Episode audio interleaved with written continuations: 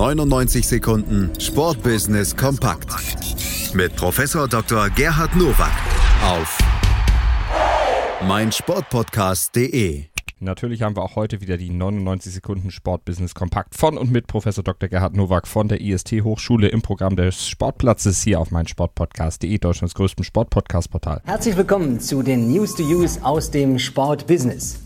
Der Europäische Fußballverband UEFA hat seine eigene Streaming-Plattform UEFA.tv vorgestellt. Das berichtet der Sportinformationsdienst. Die Bundesliga wird dabei als erste nationale Liga auf dem Digitalportal zu sehen sein. Auf einem separaten Kanal können künftig die Montag-Highlights der Spiele des jeweiligen Spieltags sowie ein an internationale Fans gerichtetes Bundesliga-Highlight verfügbar sein. Künftig sollen auch Jugend-, Frauen- und Futsalspiele zu sehen sein.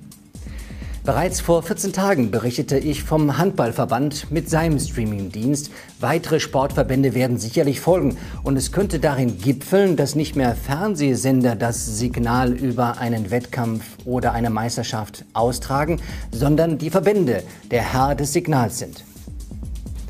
In den meisten Stadien ist jeder zehnte Platz nicht belegt, obwohl er verkauft ist. No-Shows lautet das Problem. Derzeit versuchen einige Clubs mit Überbuchung im Stehplatzbereich diesem Problem zu begegnen. Der wesentliche Marketinghebel liegt aber in dem Begriff Dynamic Pricing, im US-Sport gängig. Der FC Bayern München, Hertha BSC und VfB Stuttgart wollen jetzt mit dieser Methode auch arbeiten. Auf der Basis von Besucherstruktur und Preisstrategien der Clubs analysiert beispielsweise Smart Pricer historische und aktuelle Ticketdaten.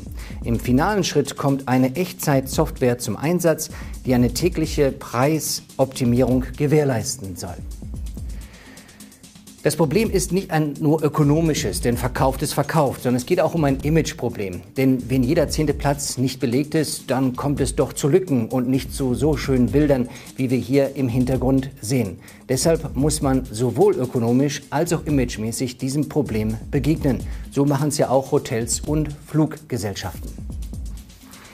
Nachdem die Infrastruktur am Nachwuchsleistungszentrum nahezu abgeschlossen sind, startet der MSV Duisburg mit Beginn der nächsten Saison mit einem nachhaltigen Konzept als Ausbildungsverein in die kommende Saison.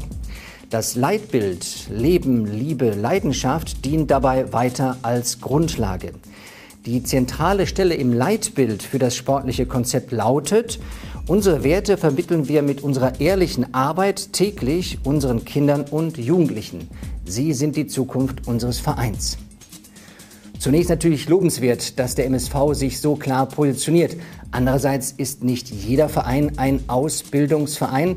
Und dennoch gibt es hier einen Unterschied, denn möglicherweise wird in Duisburg wirklich eine neue Talentschmiede für den Fußball sich entwickeln. Das waren sie, die News to Use für diese Woche. Ich wünsche Ihnen gutes Sportbusiness. 99 Sekunden Sportbusiness kompakt mit Professor Dr. Gerhard Nowak auf meinsportpodcast.de.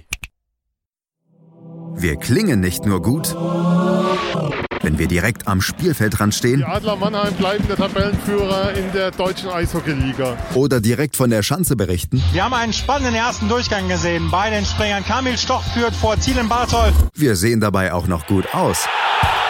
Borgia Sauerland ist offizieller Ausstatter von meinsportpodcast.de.